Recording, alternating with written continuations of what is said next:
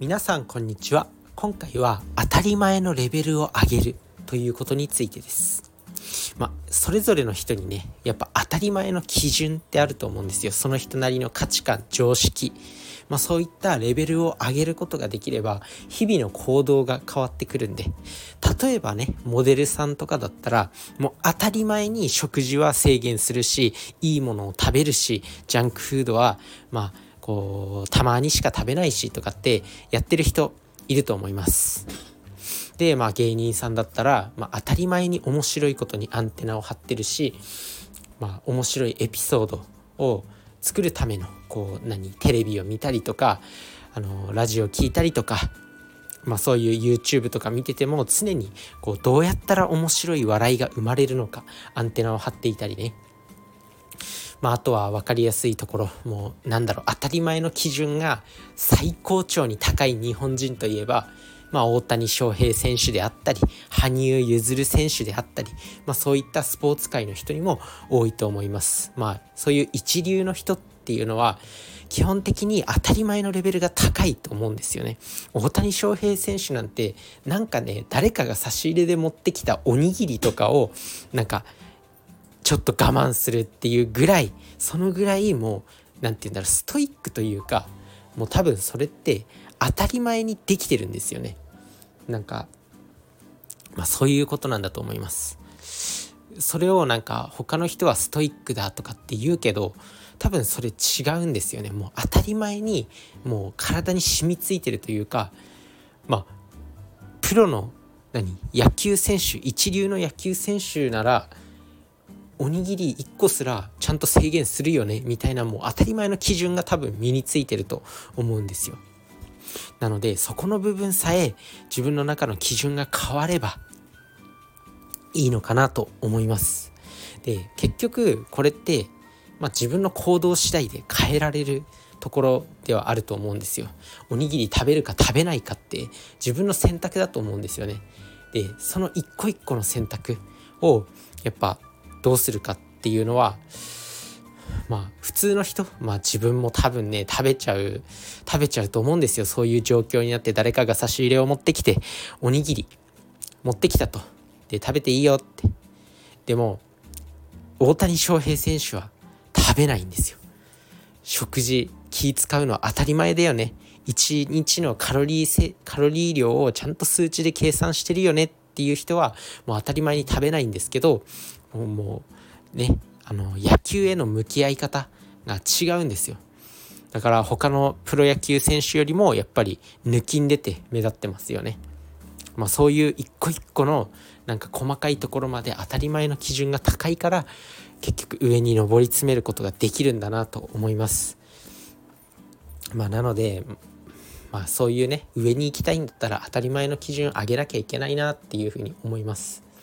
あとは何だろうな、まあ、シンプルに周りにも身の回りにもいないですかね。当たり前にこう食事を制限してる人とか当たり前に運動してる人とか当たり前に仕事で成果を出す人はもう当たり前に休みの日勉強してるとかもうなんか習慣なんですよね。要は歯磨きと一緒。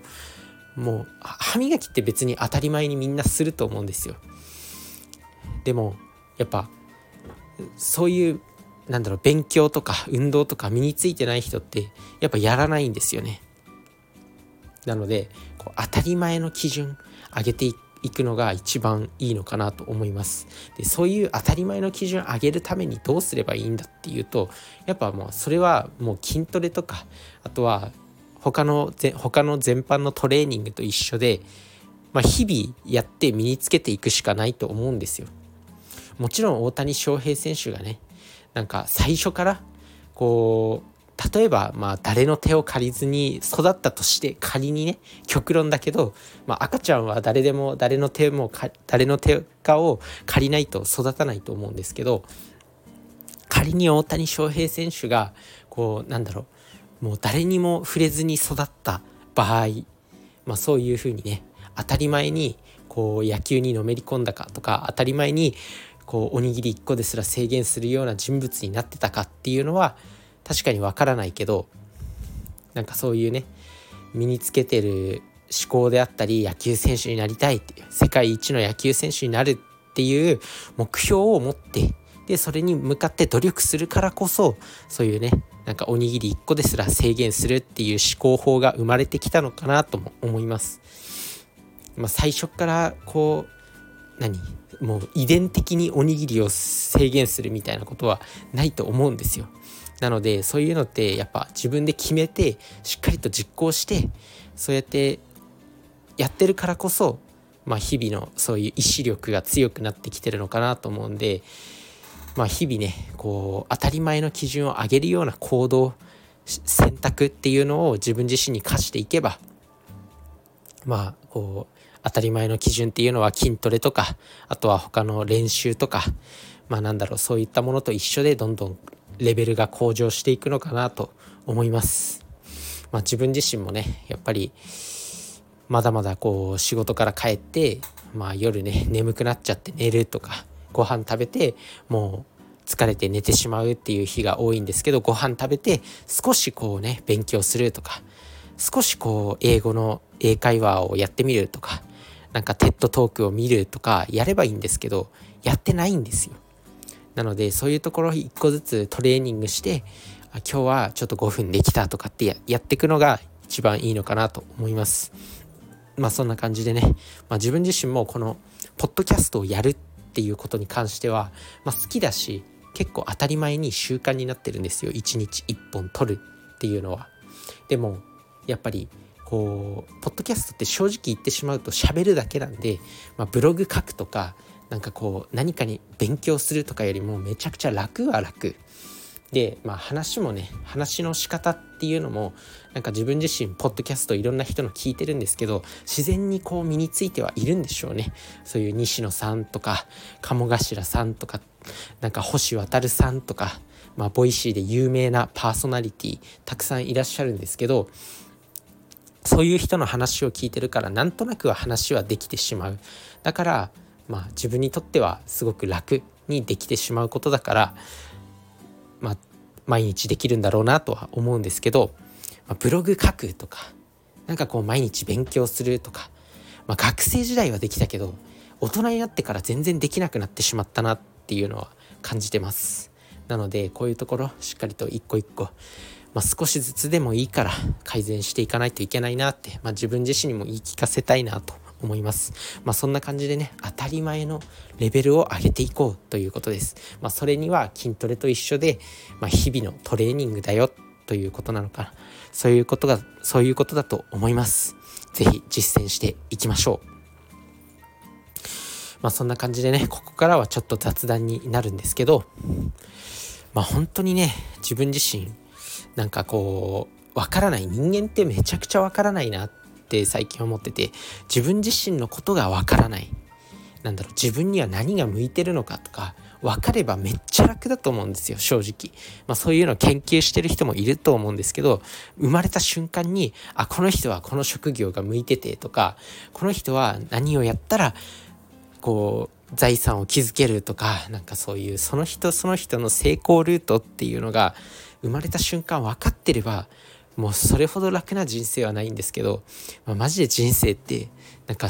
正直めっちゃむずいなって感じる感じてますね最近は。人生ってなんかめっちゃ簡単だなって感じる時とめっちゃ難しいなって感じる時があるんですけど皆さんはどっちですか？まあそんな感じで人生って難しいと思います。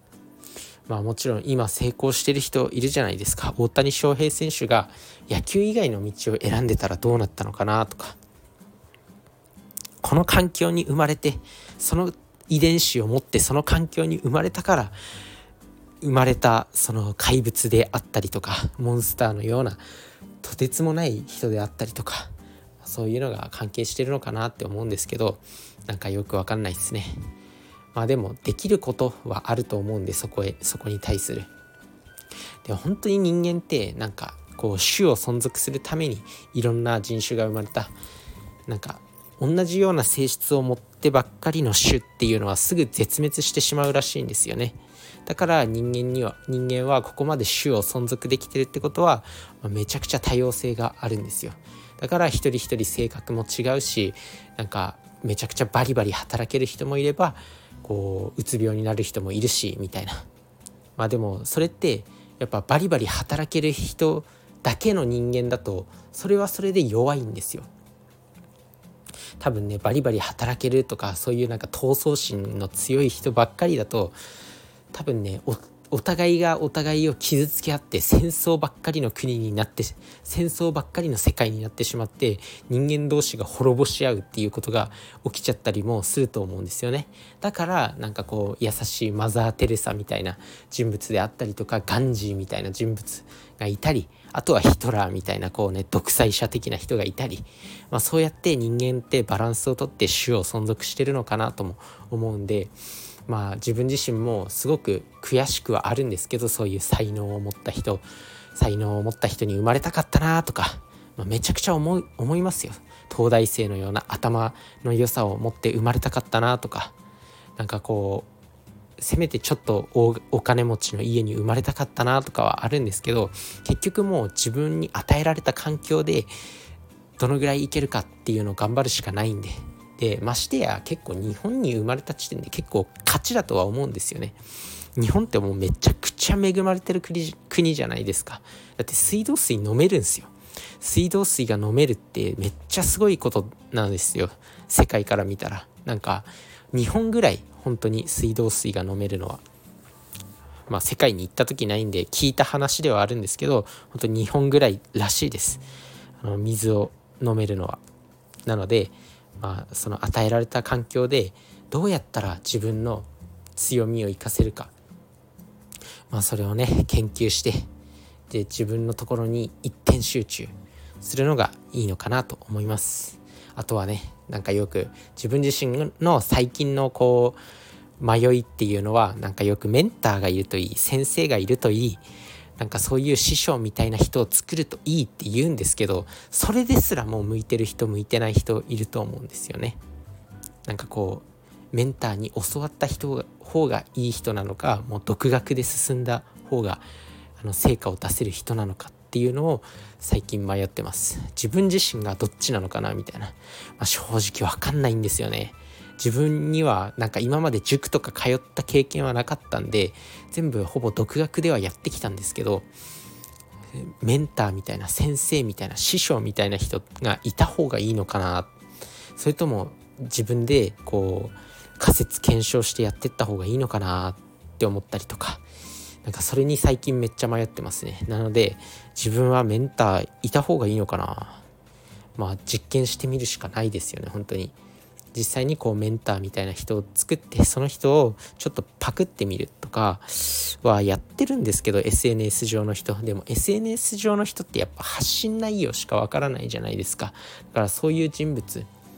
なんかそういう人格者、まあ、そういう成果を出してる人となんか常に一緒にいられる環境とかなんか一緒にいやすい環境があればいいんですけどね。会社の上司であったりどっかの社長と一緒にもうカバン持ちみたいな感じで付き人みたいな感じで一緒にいられる環境っていうのがあれば、まあ、めちゃくちゃこうメンターとしてね教師として自分の師匠として